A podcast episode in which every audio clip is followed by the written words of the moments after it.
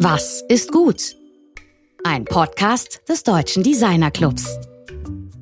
Wie können DesignerInnen dazu beitragen, dass die richtigen politischen Fragen gestellt werden?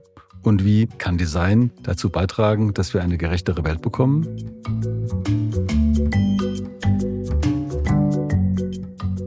Hallo, guten Tag im DDcast. Das ist die erste Sendung im neuen Jahr. Mein Name ist Georg Christoph Bertsch. Ich bin heute mal der Anmoderator, weil Rainer noch im Urlaub weilt, was ihm auch gegönnt sei, denn er hat im letzten Jahr ziemlich viel geschafft. Unser heutiger Gast ist Rüdi Bauer. Man könnte sagen, den muss man gar nicht vorstellen, aber natürlich muss man Rüdi Bauer trotzdem vorstellen.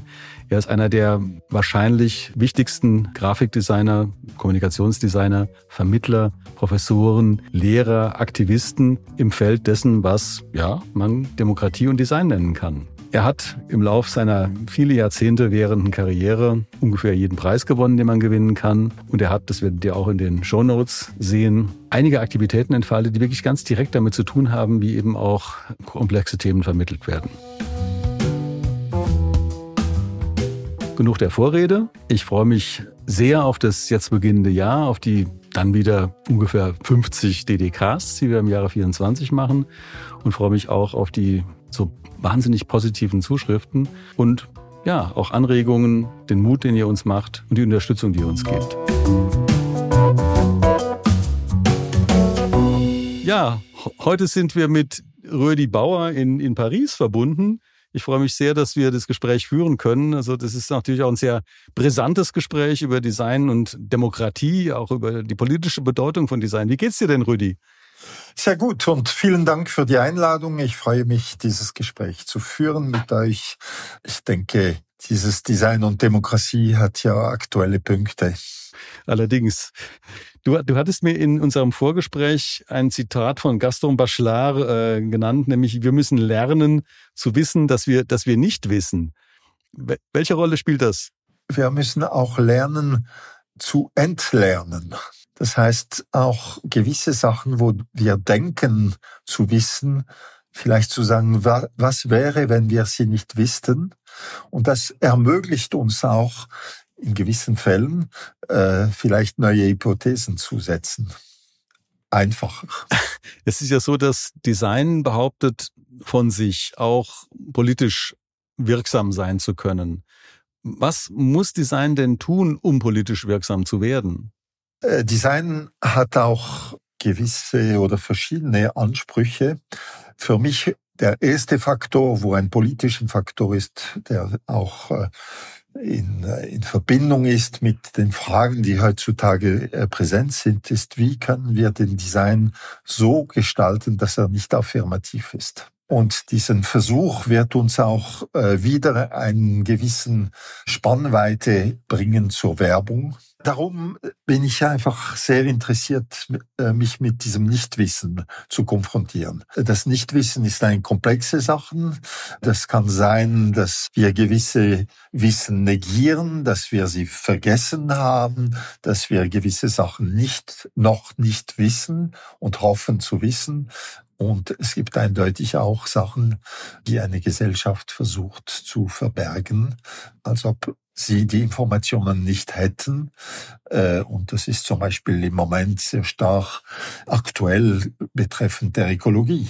Also wie schaffen wir zu sagen, einerseits, wir haben ein Wissen über das wahrscheinliche Zukunft. Wir wissen nicht genau, wie das sein wird, aber wir wissen, dass ein Risikofaktor, der steigend ist und der immer näher ist, äh, näher kommt.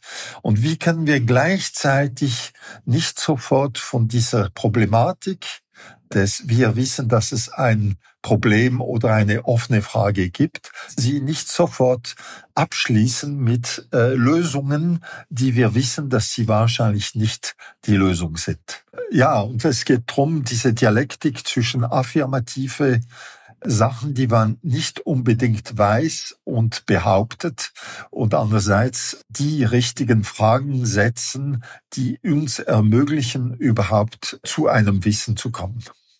Es gibt ja von, von Lucius Burkhardt diese Aussage, saubere Lösungen verschmutzen die Umwelt. Und diese Frage der Lösung, du problematisierst ja sozusagen die Lösung. Liege ich da richtig? Ja, also die Hypothese der Lösungen.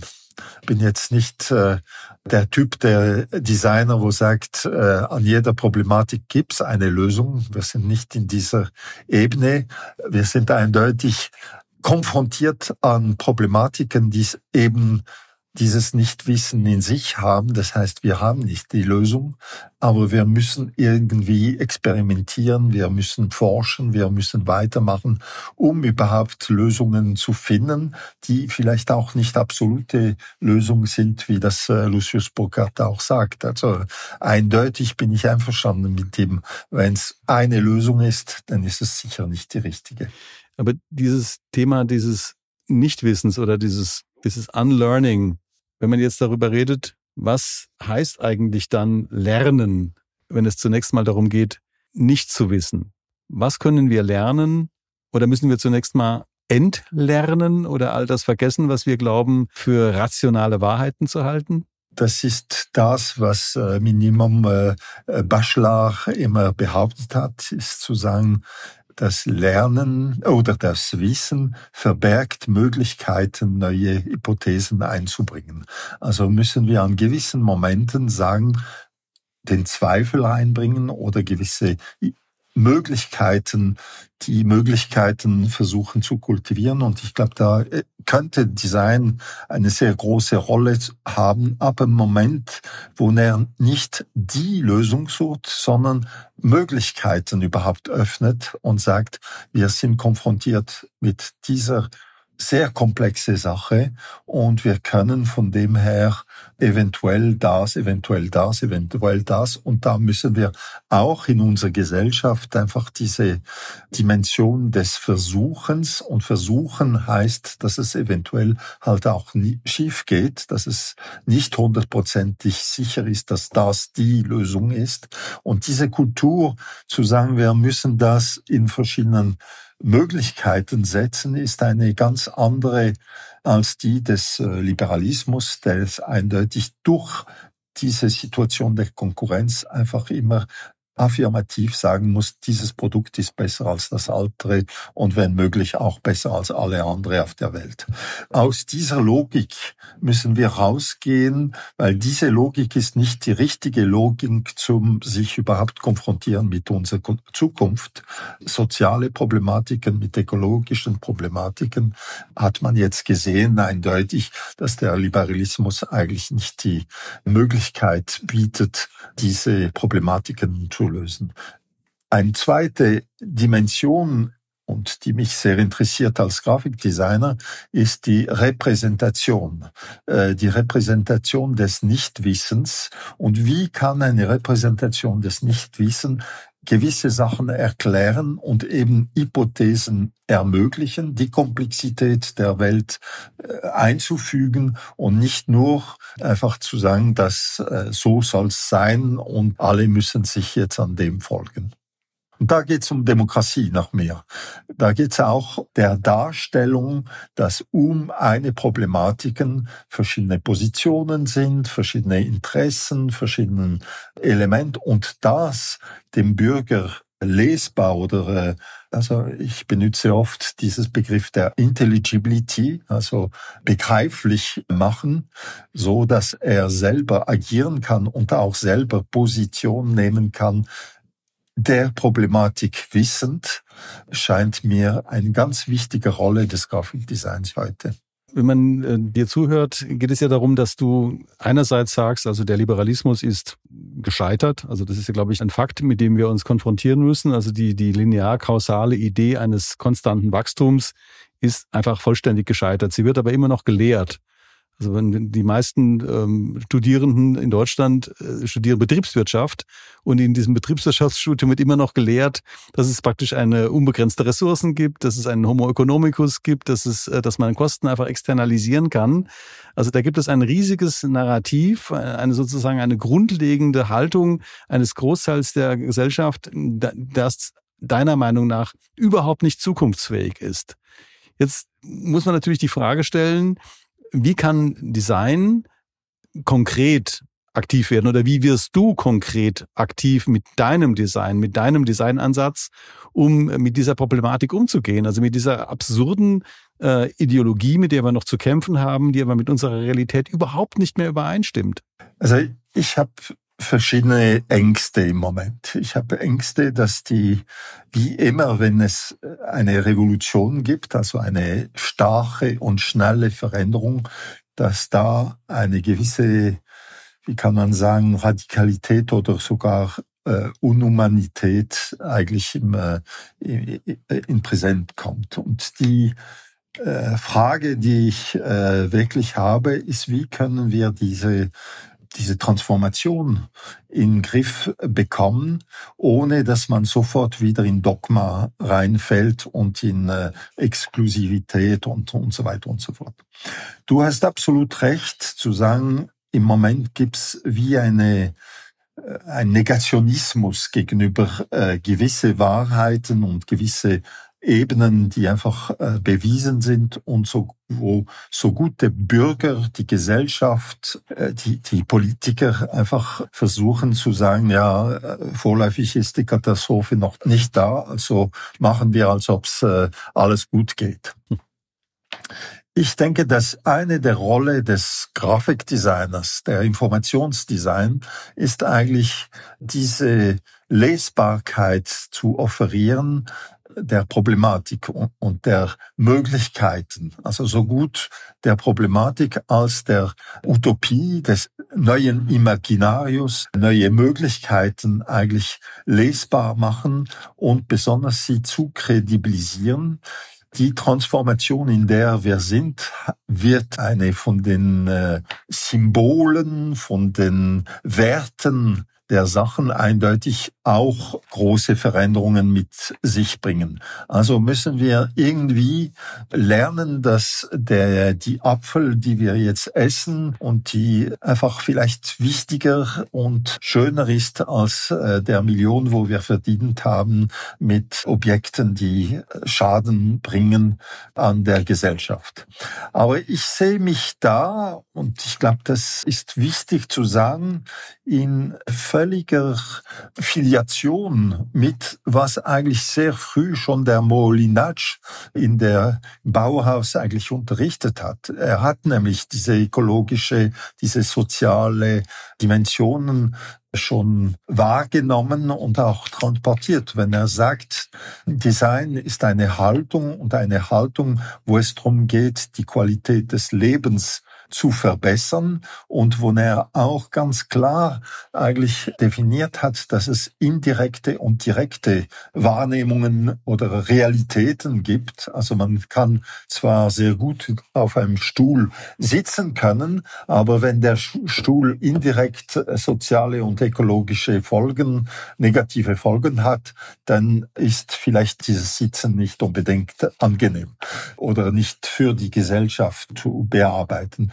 Und alle diese Kriterien, die zurzeit im Begriffen, muss man sagen, auch das, äh, das Koloniale, also dass äh, gewisse Problematiken in Europa korrekt gelöst sind auf den Schultern von anderen Nationen und anderen Kontinenten. Alle diese Elemente sind jetzt wahrzunehmen in der Art, wie wir überhaupt die Sachen machen, die Sachen vorschlagen und so weiter und so fort. Mir scheint, und das ist äh, einfach jetzt die Antwort, wo ich sage, mir scheint im Moment extrem wichtig, dass der Bürger informiert ist, dass der Bürger Argumenten verstärken kann, dass der Bürger Teil von diesem Prozess der Veränderung ist und nicht diese Veränderung nur als Entscheid von gewissen äh, höheren Kräften sieht. Und das passiert an ganz verschiedenen Ebenen, wie zum Beispiel die Nahrung, die Nahrung der Personen, wo vielleicht am wenigsten Geld haben. Wie schaffen wir nicht nur dem äh, Person, wo schon äh, die Matur hat und das Ganze, wie kann man machen, dass der auch sensibilisiert ist an den Produkten, an der Gesundheit, an den sozialen Faktoren, an der Solidarität, an der Öffnung der Grenzen auf der Welt, an allen diesen Elementen. Wie schafft man das anders wie man ihm mitteilt, was ist die Problematik oder was ist das Funktionieren von unserer Gesellschaft. Und das ist im Moment in unserer liberalen Gesellschaft leider trotz Pressefreiheit und so weiter und so fort. Wir wissen ganz genau, dass das eigentlich nicht dem Bürger zukommt. Also wir haben wenig Informationen über Unternehmen, über Sachen, die sich privat geschehen und wie können wir eigentlich als Informationsdesigner und als Designer das lesbar und übertragbar machen, hm. ohne dass das ideologisch ist. Und das ist der Punkt, wo mich sehr wichtig. Also das, natürlich ein, das war ja ein regelrechtes Programm jetzt. Also was du jetzt formuliert hast, ist ja sind die Aufgabenstellungen. Also die Aufgabenstellungen eben insbesondere der Vermittlung dieser komplexen Phänomene an Leute, die einen niedrigen Bildungsstand haben, äh, die wenig Zugang zu, äh, zu, Informationen haben, die wenig Verständnis für naturwissenschaftliche Forschung haben oder die auch nicht verstehen, wie Politik wirklich funktioniert. Also diesen Leuten das zu vermitteln. Und du, du hast ja mit diesem Projekt Civic City ja auch ein Projekt, das genau in diese Richtung geht. Also wo du sagst, also was, wie wird denn sozusagen die Bürgergesellschaft integriert? Also vielleicht einfach mal zu, für die Hörerinnen, was, was ist Civic City? Äh, wie funktioniert das und was ist das Ziel von Civic City?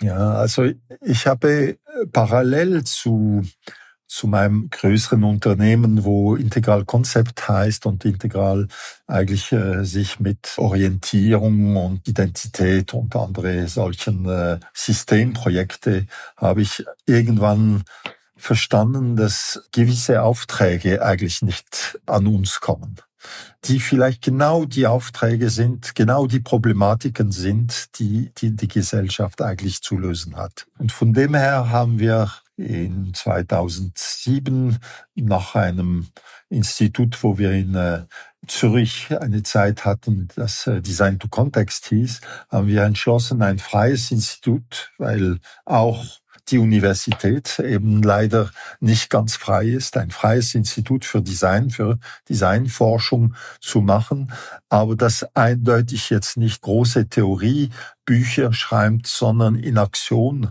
führt und versucht, gewisse Problematiken, die nicht im Design zugegeben ist, interdisziplinär, transdisziplinär mit verschiedenen Stadtplaner, Architekten, 3D-Designer, äh, Soziologen und andere zu bearbeiten und zu thematisieren. Und der Effekt der Thematisierung ist manchmal gerade so wichtig als der Effekt, die Lösung schon äh, gebracht zu haben. Es gibt Felder, die einfach zu wenig thematisiert sind und wo man experimentieren muss, wo man einfach schon mal eine Reflexion aufbauen soll und kann, die der Gesellschaft etwas bringt. Das ist so eine Art ja, transdisziplinäres oder interdisziplinäres Expertengremium, so ein bisschen wie die Akademie von Leibniz, äh, die ja. eben äh, versucht, das Wissen der, der Bürger zusammenzubringen, um dann eben auch eine Zukunft gestalten zu können.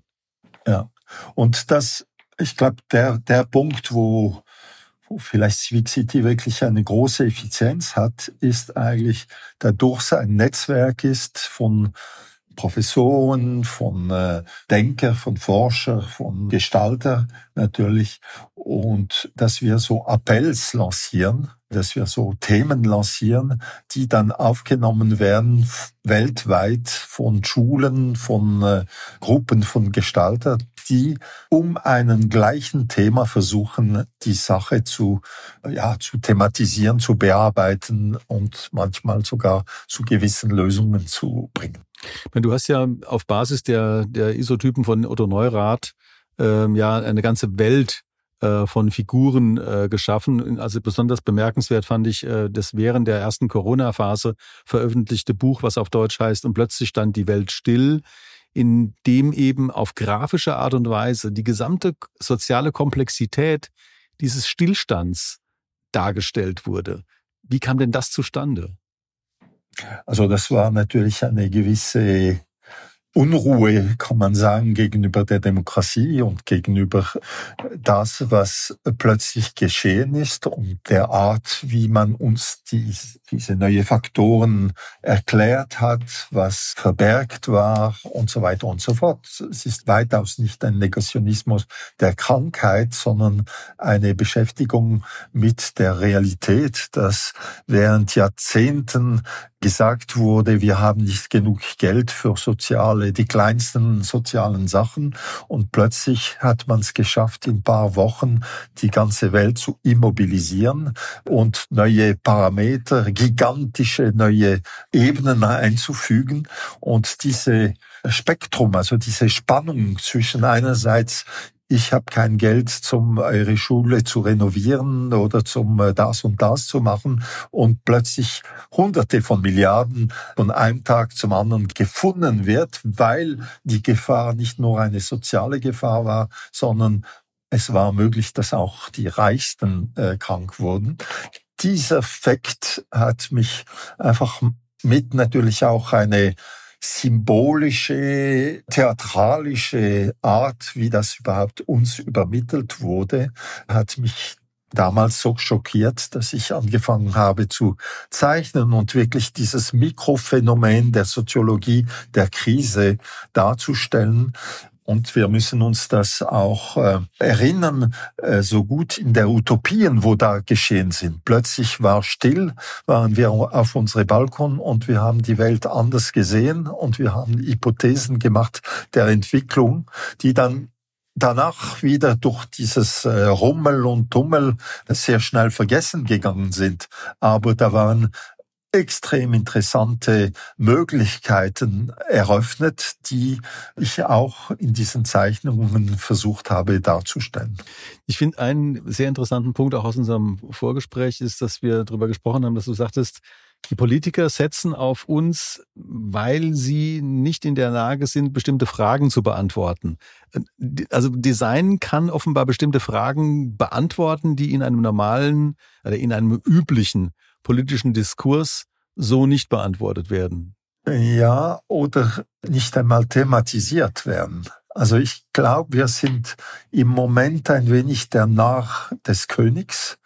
Und der König setzt uns manchmal in Problematiken, die er selber nicht thematisieren will.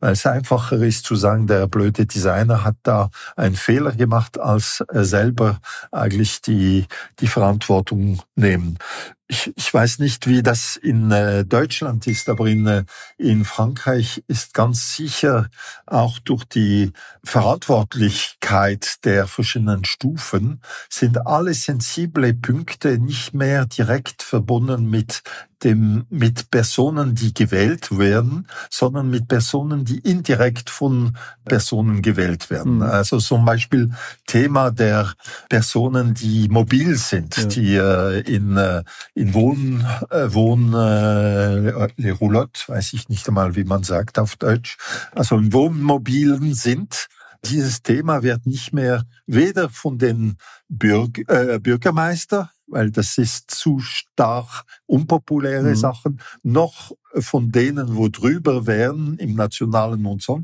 sondern es wird so administrativ gelöst in äh, Ebenen, die so indirekte Demokratie sind. Mhm. Und viele Problematiken sind im Moment so in den Händen wieder von Spezialisten gekommen und eigentlich nicht mehr zugänglich äh, mit dem mit dem äh, mit dem Bürger. Und ich muss sagen, da da Manchmal sagt man, dass die einzig Land, wo noch eine Demokratie ist, ist die Schweiz. Ich sehe die Unperfektion der Schweizer Demokratie auch, mhm. aber ich sehe schon auch, äh, wie gewisse Dimensionen der Demokratie eigentlich anders gelöst sein könnten, wenn der Bürger zum Beispiel viel mehr Möglichkeiten hätten, Interventionen äh, hinterfragen, Gegenprojekte, äh, Gegenentwürfe. Und da sind jedes Mal in diesen Phänomenen, und das ist ein Thema, wo ich extrem äh, wichtig finde, anstatt dass man der Bürger immer in Position der Ich will das nicht, hm. ist eigentlich zu sagen, wir bearbeiten zu, zusammen mit den Bürger, Designer und Bürger einen Gegenvorschlag. Hm. Äh, und dann muss man den Gegenvorschlag äh, so kredibilisieren, dass er vielleicht den effektiven Vorschlag in Frage setzt. Und das ist ein viel interessanteren Prozess, als zu sagen, nein, ja gut, diese, diese Verfahren der deliberativen Demokratie haben ja insbesondere auch in Irland, also bei der Entscheidung über die gleichgeschlechtliche Ehe, äh, ja schon funktioniert. Und äh, das von dir zitierte Schweizer Prinzip der direkten Demokratie auf der kommunalen Ebene ist sicher auch eine wichtige Ergänzung. Also ich glaube, also wie ich richtig interpretiere, ginge es dir darum, verschiedene Demokratieformen parallel zu betreiben. Also die klassische parlamentarische Demokratie und ja besonders zu sagen, was man auch sagt, Demokratie ist ein Prozess und einen unperfekten Prozess, wo wir immer verbessern müssen äh, und nicht ein Fakt, wo äh, stabil ist. Also wir müssen permanent arbeiten, dass unsere Demokratie besser wird. Wir wissen, dass vor äh, nicht so lang äh, durften die die Frauen noch nicht wählen. Ich finde zum Beispiel absolut notwendig, dass jede Person, die in einem Land präsent sind, wählen dürfen. Also dass man nicht sagt, das ist verbunden mit dem Blut oder mit, äh, äh mit dem Pass, sondern es muss eigentlich die Person, die auch Steuern zahlen, die müssen Teil der Demokratie von einem Ort sein. Solche Verbesserungen sind eindeutig noch zu geschehen.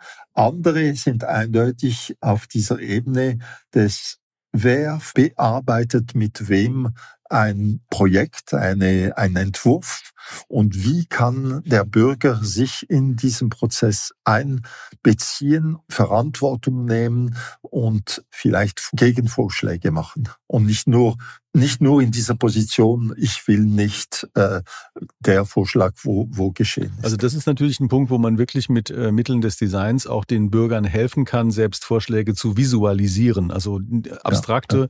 soziale Phänomene, also auch wie mit der Hilfe deiner äh, Zeichensprache eben auch Menschen das an die Hand zu geben. Also gerade zum Thema Wahlen und Demokratiesysteme. Man in der Schweiz ist ja, glaube ich, 1972 erst im letzten Kanton das Frauenwahlrecht eingeführt worden. Ähm, also das heißt, also wenn man diese, diese, diese Dynamik betrachtet, das ist ja noch gar nicht so sehr lange her. Und heute kann man eben die, die Schweiz wirklich als ein Vorbild für Demokratie betrachten. Das ist doch eigentlich auch sehr positiv. Man sieht, man kann viel verändern. Ja, ja. Also ich bin nicht äh, pessimistisch. Also ich glaube, und darum ist auch, glaube ich, eures Thema in Frankfurt so wichtig, Design und Demokratie heißt plötzlich, und das erwarte ich eigentlich von äh, jetzt von den Frankfurter, die da diese Mission bekommen haben, zu sagen, wir sind fähig, als Designer neue Imaginarios zu, zu setzen. Also wir sind fähig, Hypothesen, neue Vorschläge und so weiter und so fort. Aber für das müssen wir auch ein gewisser Maße ein wenig kritisch sein Klar. über der jetzige Situation. Wenn wir das nicht sind, dann kommen wir sowieso nicht weit. Ja, das war ja in deiner Eingangsbemerkung, also dass du sagst, also Design ist dann eben problematisch, wenn es rein affirmativ agiert, also insbesondere reines Werbedesign. Und dann ja. stellt sich natürlich auch die Frage, was ist denn der Charakter von kritischem Design? Oder, oder was ist das Gegenteil von affirmativem Design? So rum. Also ich glaube, in der ähm, Humanwissenschaft zum Beispiel äh, ist man in Amerika so weit, in gewissen Hypothesen zu sagen, jede Repräsentation ist, ist eine Art Propaganda. Also es ist eine Affirmation, weil der Mittel des Visualisierung natürlich auch ein Überzeugungsmittel ist. Interessant ist zum Beispiel, und das sind Sachen, wo wir mit Civic City versuchen, äh, via Scuola del Non Sapere zu, zu kultivieren, zu sagen, anstatt dass man eine Repräsentation macht, man zehn Repräsentationen und versucht eigentlich zu zeigen, wie stark die Repräsentation selber Einfluss hat auf dem Projekt selber. Und solche Problematiken sind für mich extrem wichtig, wenn wir da diese, diese Ebene des Affirmatives bringen. Interessant, also heute Morgen habe ich zum Beispiel einen, einen Workshop äh, geführt da mit äh, Studenten über Ethik. Mhm. Also wie repräsentieren wir Ethik? Ich finde die Konfrontation mit äh, der Ethik kann sein, dass man jetzt neue Moral setzen und sagen, das und das und das muss gemacht werden.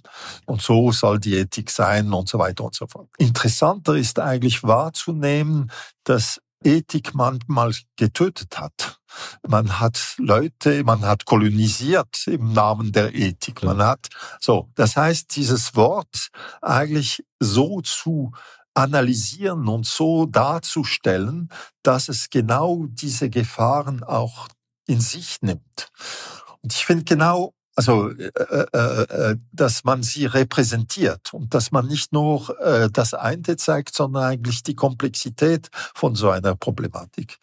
Und für mich ist äh, äh, Design und Demokratie schon auch sehr spannend, die, diese Beziehung, weil äh, Demokratie auch so eine Ebene ist, äh, wo man sagen kann, aha, man ist in Demokratie, alles gut. Oh, der ist nicht in Demokratie. Es gibt so wie ein, ein Schnitt, aber wo ist dieser Schnitt? Ist Putin Demokratie oder ist er keine Demokratie? Genügt es alle fünf Jahre eine Wahl zu machen oder äh, muss es äh, auf andere äh, Ebenen geschehen? Auch Design hat diese Dimension der qualitative Sicherheit. Also man hat sehr lang eigentlich versucht zu behaupten, ah ja, wenn man Design macht, dann ist alles gut. Aber man macht auch Design für äh, Militärobjekte und Design für äh, äh, Autos und Design für Sachen, die man eigentlich heutzutage vielleicht nicht mehr unbedingt brauchen würde oder wo sogar kriminell sind.